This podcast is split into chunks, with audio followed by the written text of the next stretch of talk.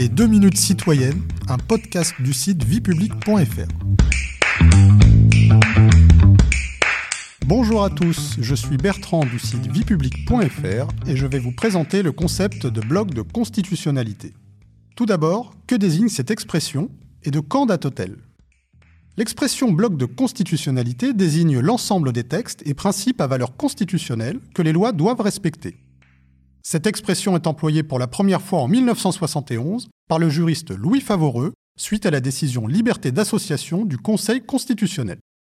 Cette décision marque un tournant. Elle permet au Conseil constitutionnel de se référer à d'autres textes que la Constitution. Alors, quels sont les textes qui font partie du bloc de constitutionnalité?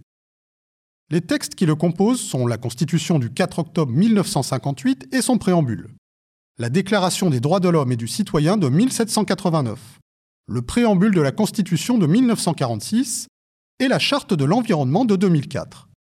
De grands principes tels que les principes fondamentaux reconnus par les lois de la République y sont également intégrés. De fait, la décision de 1971 donne une portée constitutionnelle à certains droits.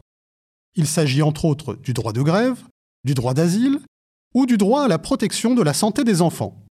On peut également citer la liberté d'association, la liberté de l'enseignement, ou encore la sauvegarde de la dignité de la personne humaine. Mais quelle place occupe le bloc de constitutionnalité dans la hiérarchie des normes? Eh bien, il en constitue tout simplement son sommet. Sa portée juridique est supérieure par exemple à celle des lois.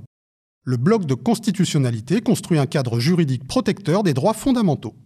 Il sert de fondement au contrôle de constitutionnalité effectué par le Conseil constitutionnel. Par l'extension progressive du bloc de constitutionnalité, le Conseil s'est ainsi érigé en garant de l'état de droit. Vous pouvez réécouter ce podcast et toutes nos séries sur vos plateformes préférées et notre chaîne YouTube. N'hésitez pas à vous y abonner.